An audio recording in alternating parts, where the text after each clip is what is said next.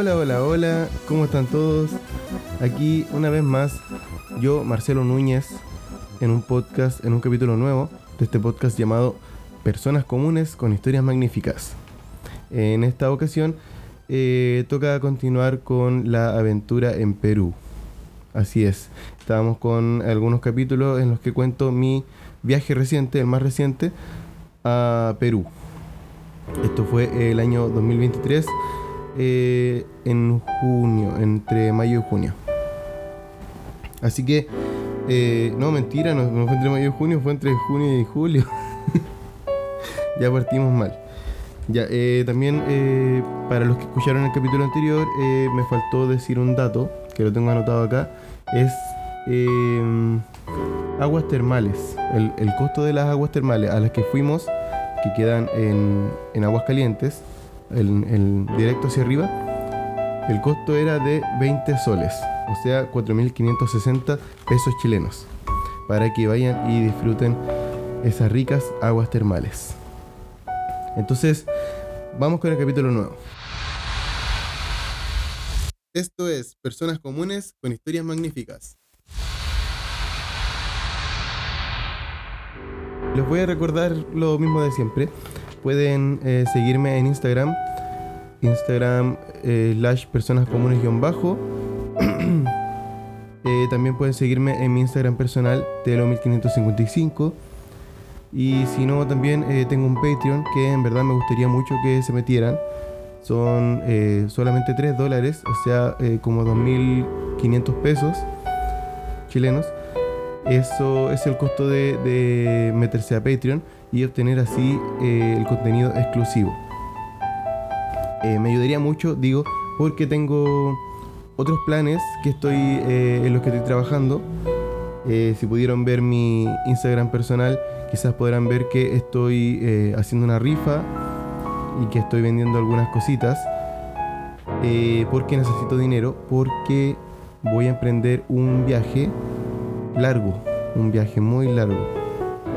No quiero, no quiero mufarla mucho, no quiero eh, contar mucho, porque necesito lograrlo. Así que eso. Bueno, ahí. Bueno, van a haber señales, como, como dice el meme. Así que esperemos que todo salga muy bien. Ya, comenzando con el capítulo de hoy. eh, entonces nosotros eh, en el capítulo anterior habíamos llegado o estábamos volviendo al Cusco de toda la aventura que pasó que pasamos en Machu Picchu y en Aguascalientes. Al llegar al Cusco entramos a un hostal que eh, tenía habitaciones compartidas. Estas habitaciones eh, eran habitaciones bien equipadas, tenían eh, para guardar el equipaje abajo, lo- los bolsos, abajo de las camas, tenía como unas literas, pero estas estaban bien equipadas, tenía adentro de cada cubículo de la litera, tenía como una ampolleta, o sea, un, un interruptor con una ampolleta para poder alumbrar en- solamente en tu, en tu cama, porque estaban separadas por paredes. O sea, era como que estaba todo cerrado. Y eh, tenía cortina para tapar eh, la salida de la cama, no sé cómo explicarlo mejor. Em, no sé, era como. Como. Ya, cuando tenéis un, un mueble de esos donde guardáis los libros. Así mismo era el espacio, un espacio cerrado donde caben los libros, ¿cierto? Ahí estaba una cama. Y en esa cama, entonces, eh, en ese espacio, estaba el interruptor, había un enchufe para cargar el celular y una, una pequeña así como una tablita, una cómoda donde podías dejar tus pertenencias, eh, el teléfono, la billetera, las cosas que te sacáis de los bolsillos generalmente. Ya, entonces eh, ahí íbamos a pasar la noche. Eso tenía un costo por cada uno de 25 soles. O sea, nos salió 5.700 pesos chilenos quedarnos ahí a dormir en esa noche. Con Clau, o sea, estábamos Clau, yo y además estaba Mar- Marisela, que era la amiga mexicana con la que estábamos haciendo planes para ir a Laguna Humantay y a la montaña de siete colores. El plan era el siguiente, lo voy a, tratar de resumir. Habíamos visto un video de un argentino que había ido a la montaña de siete colores, pero lo había hecho de una manera muy económica. Y queríamos hacer eso, queríamos ir para allá, hacer todo, todo como manual, ir caminando a los lugares, conseguir descuentos, eh, conseguir ir más temprano en las montañas, etcétera, etcétera. Es un plan muy bien elaborado, pero eh, eh, teníamos muchas dudas al respecto. Y entonces eh, lo íbamos a dejar para después. Primero íbamos a hacer Laguna Humantay porque quedaba un poco más cerca del Cusco. Y después íbamos a ir a la montaña de siete colores. Y, o sea, era un día Laguna Humantay, otro día montaña de siete colores junto con la montaña roja. Y después de eso ya íbamos a empezar a devolvernos hacia el, hacia el norte, hacia el sur del Perú, que sería eh, cerca de Chile. Entonces nosotros íbamos a ir a Puno. ¿Por qué? Porque Marisela también quería ir a Puno para ver eh, las islas flotantes y después quería pasar a Bolivia por el lago Titicaca. Y nosotros, a nosotros nos servía porque habíamos venido, habíamos llegado al Cusco por otro camino, que era Tacna, Arequipa, Cusco, pero eh, Puno quedaba a la misma distancia o similar eh, desde Cusco hasta Puno como desde Cusco hasta Arequipa. Entonces íbamos a cambiar el tramo solamente. Era prácticamente lo mismo. Espero que se esté entendiendo. Eh, bueno, la cosa es que entonces al día siguiente nos íbamos a levantar temprano, a las 4 de la mañana, para ir a Laguna Humantay. Entonces eh, eh, pasó eso, que nos acostamos temprano, nos levantamos bien temprano a las 4 de la mañana o como a las cerca de las 4 estábamos alistándonos y cuando, cuando ya estábamos listos esperamos 10 minutos, esperamos 20 minutos, esperamos 30 minutos. A, todo esto era, Marisela la que había hecho el contacto con un tipo que ya había ya le había mm, ayudado con un tour. Entonces, para ella era un contacto seguro. Pero resulta que este tipo finalmente nos falló. Eran como las 4.40 aproximadamente y todavía no llegaba ningún furgón a buscarnos. Entonces nos pusimos nerviosos. Y ya primero salimos del hostal y nos dirigimos a una plaza donde se detienen los furgones para otros tours, que es como la plaza principal del Cusco. No me acuerdo cuál es el nombre de la plaza, así que llamé- llamémoslo plaza principal o, o no sé si es que era la plaza de armas. Y llegamos a esa plaza y tampoco había nadie. De hecho, eh, vimos, vimos a la policía del turismo, que es, supongo yo que son carabineros que están ahí eh, eh, pendientes de que no haya ninguna estafa, ningún movimiento extraño. Así que les preguntamos, eh, ellos intentaron llamar al número, nadie contestó. Y Marisela estaba muy enojada tratando de contactar a esta persona. Y resulta que no contestaba. Entonces vimos que había un, un solo lugar abierto cerca de esa plaza, que era como un tour específico, o sea, como algo oficial de tours en Machu Picchu. Y entramos ahí, preguntamos y nos dieron una sola opción. Esa opción era el tour a la montaña de siete colores. Recuerda seguir nuestras redes sociales y comparte con tus amigos para que seamos más. Así que, eh, para no perder el día, decidimos tomar ese tour. O sea, cambiaron todos nuestros planes. Íbamos a hacer Laguna Montaña primero, después Montaña de Siete Colores, Montaña Roja, después Puno, después, después devolvernos. Y ahora todo cambió. Ni siquiera sabíamos qué valor tenía la Montaña de Siete Colores, solamente la tomamos. Y bueno, para partir, el tour de la montaña de siete colores ya había partido, ya había comenzado. Primero teníamos que tomar un taxi que nos acercara a donde ellos estaban. que era se iban a detener en algún lugar a tomar desayuno. Así que eh, ya tomamos esa opción. Eh, llegó el taxista de inmediato. Eso, todo eso nos iba a costar 113 soles cada uno. O sea, 25.764 pesos chilenos. Ya entonces tomamos ese, taxi, nos acercó hacia, hacia donde estaba el grupo que iba al tour de la montaña de siete colores. Estaban tomando desayunos, ellos, ellos habían empezado ya y nosotros recién llegamos. Llegamos, eh, tomamos un té de coca, eh, un pancito, nos recibieron bien con el desayuno en verdad y nos dieron ciertas instrucciones como que eh, yo soy su guía, acérquense a mí para cualquier duda, también está él, Fabián Junior, es un gran personaje. Fabián Junior es un, viejo como de 70, 80 años que, no sé, era muy activo eh, y cuando fuimos a la montaña de siete colores, subía, bajaba, corría, gritaba y, había altura. Nosotros estábamos para la cagada. Ya, pero no nos adelantemos. Eh, ya, pues entonces eh, tomamos ese desayuno y nos recomendaron comprar cositas, comprar gorros, guantes, porque en verdad se frío ahí arriba. Y bueno, también es parte del negocio. Así que bueno, yo me compré un gorrito. Eh, mi hermana no me acuerdo si es que compró algo. Eh, ella pronto va a volver a ayudarme con el podcast, a contar esto, porque en verdad yo quería estar acompañado con ella ahora. Pero eh, sigue un poco enferma y a lo mejor al próximo capítulo me va a acompañar. Bueno, finalmente subimos al bus. En el bus nos llevaron a través del recorrido, nos contaron la historia de la montaña de siete colores. Nos contaron eh, cómo se formó, que, ahora en verdad no me acuerdo, pero la montaña de siete colores es muy nueva. Eso sí me acuerdo. Es una montaña muy nueva.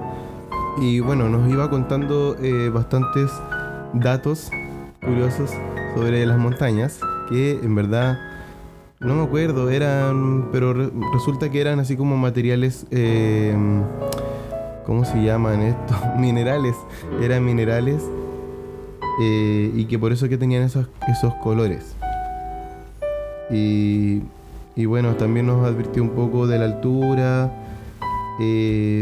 de que no subiéramos corriendo, de que nos cuidáramos y obvio tenía que ofrecer el servicio de los caballitos, que si es que no quieres caminar o si es que te sientes muy mal, puedes subir a caballo pero ese servicio obviamente no es gratuito. Es eh, pagando una buena cantidad de soles. Que no me acuerdo ahora mismo porque nosotros nos resignamos a eso, o sea, no, no íbamos a pagar eso.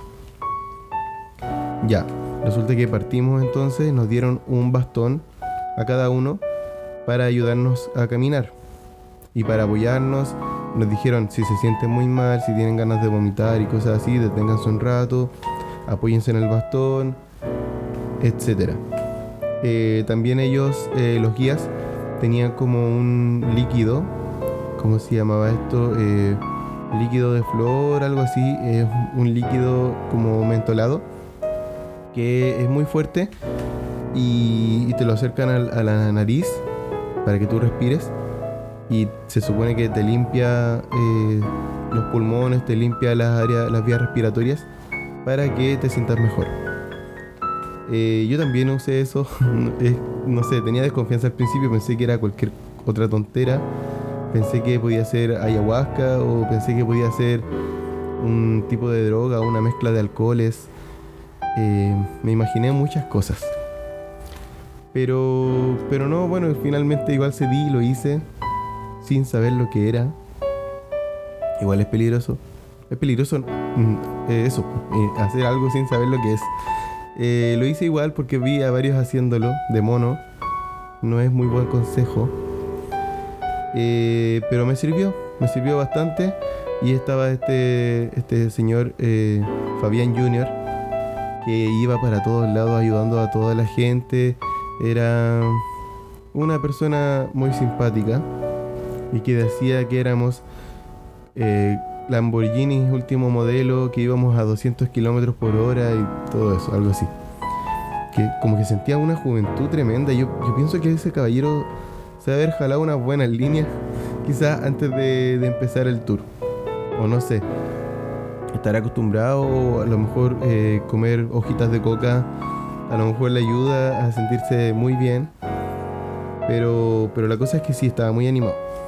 Empezamos a subir yo iba junto a la Clau Marisela se nos adelantó. Es que está bien cada quien a su ritmo eh, no podemos retrasar a una persona eh, porque nosotros vamos más lento porque no porque cada quien tiene conoce su cuerpo y tiene su ritmo, su, su aguante. Entonces no se puede apurar a nadie. Porque si no, eso puede terminar peor.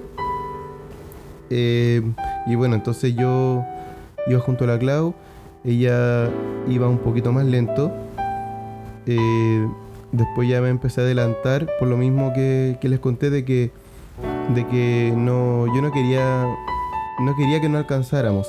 Yo quería alcanzar a hacer la montaña roja también, que queda eh, llegando a la cima prácticamente, hay que caminar como 30 minutos más hacia el costado, o sea, como en línea horizontal. Hay que caminar 30 minutos más y uno llega a una montaña que está cubierta de rojo, a un valle, un valle rojo. Y ya, entonces yo también estaba cansado, pero quería lograrlo y me impulsé a, seguir, a seguir, a seguir, a seguir. Y Clau se quedó un poquito más atrás. Y yo iba, tenía pastillas de coca, eh, me comía alguna, tomaba agüita y iba muy, muy, muy cansado.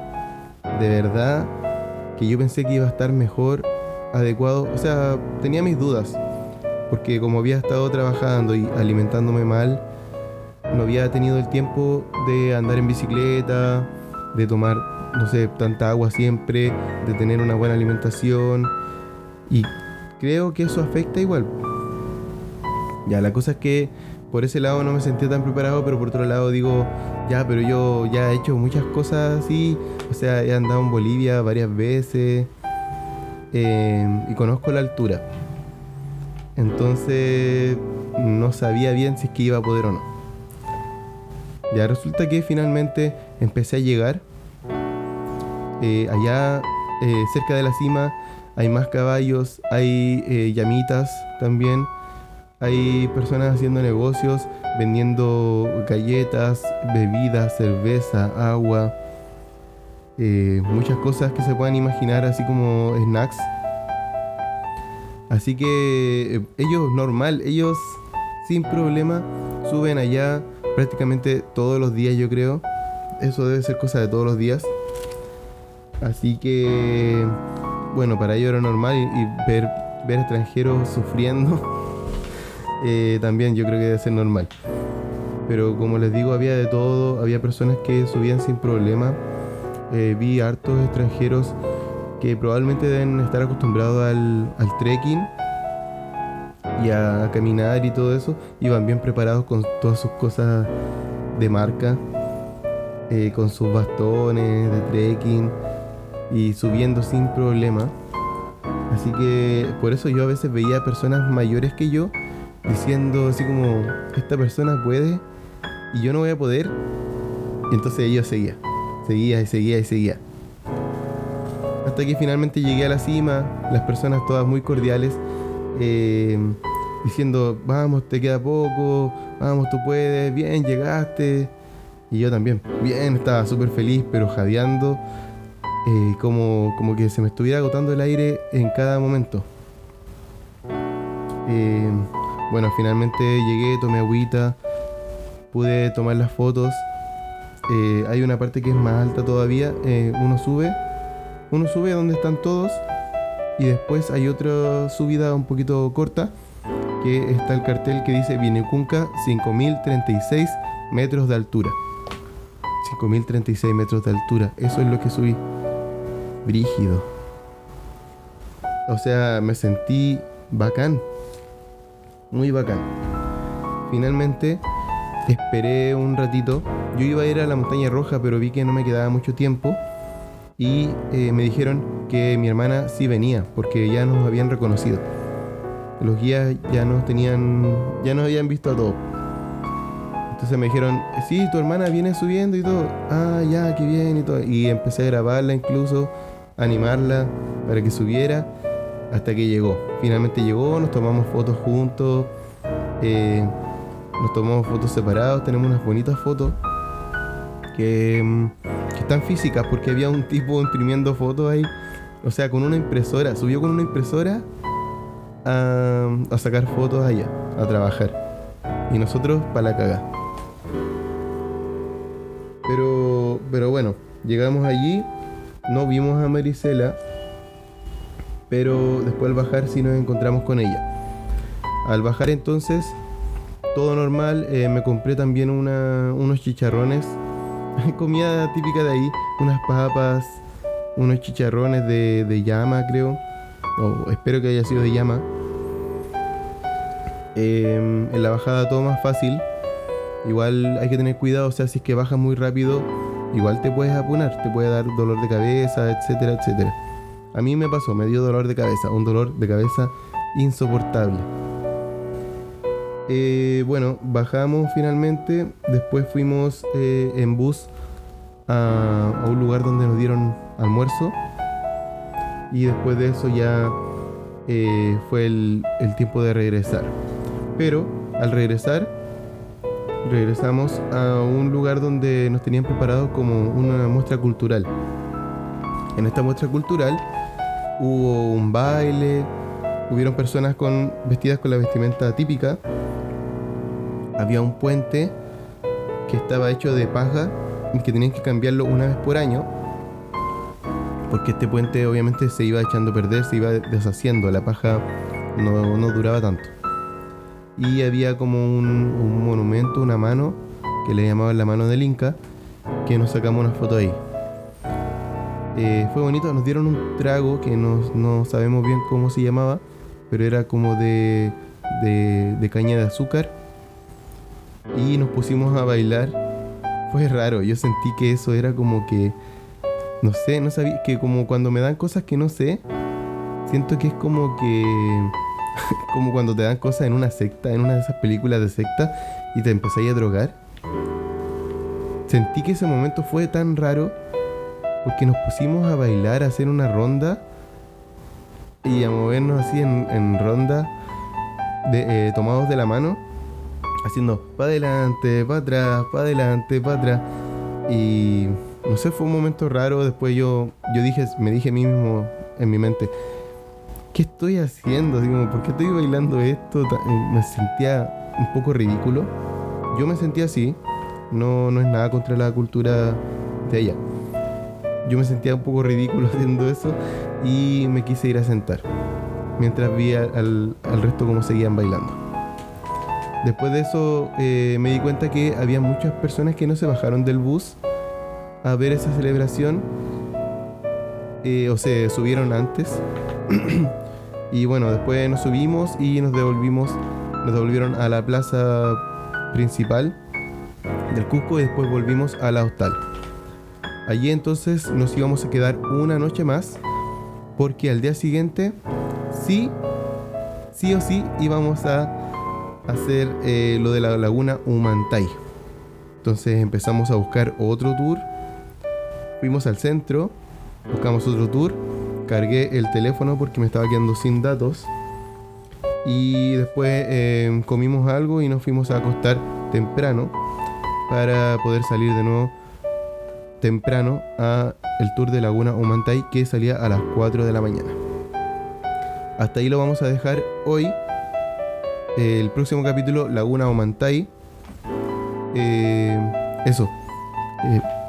Tiren para arriba, suban, suban y suban y no se, no se rindan nunca, porque todos podemos subir hasta la altura de 5.036 metros. Eso quiere decir que todos podemos, viejos, jóvenes, ya quizá una persona con, con problemas en las piernas, quizás no pueda. O sea, lo pueden empujar, lo pueden llevar, lo pueden llevar en un, en un caballo, pero claro, por su medio no va a poder, pero sí se puede sí puede llegar arriba.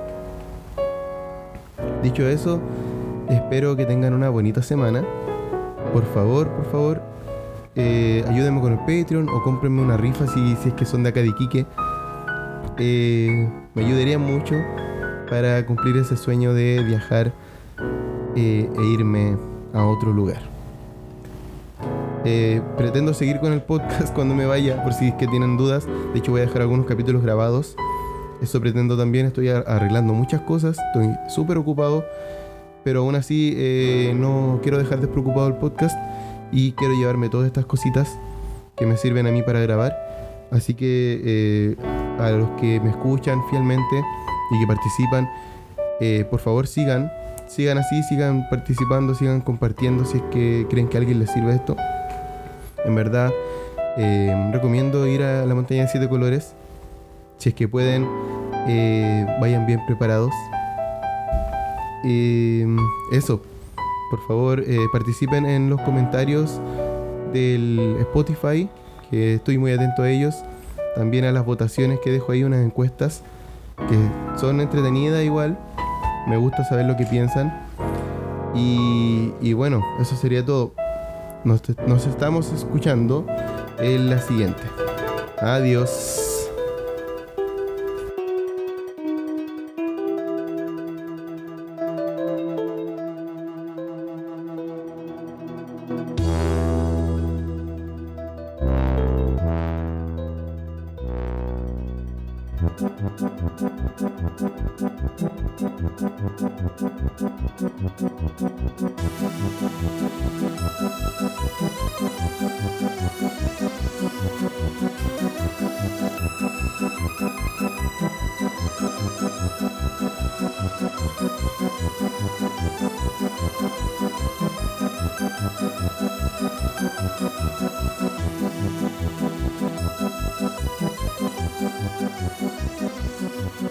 Thank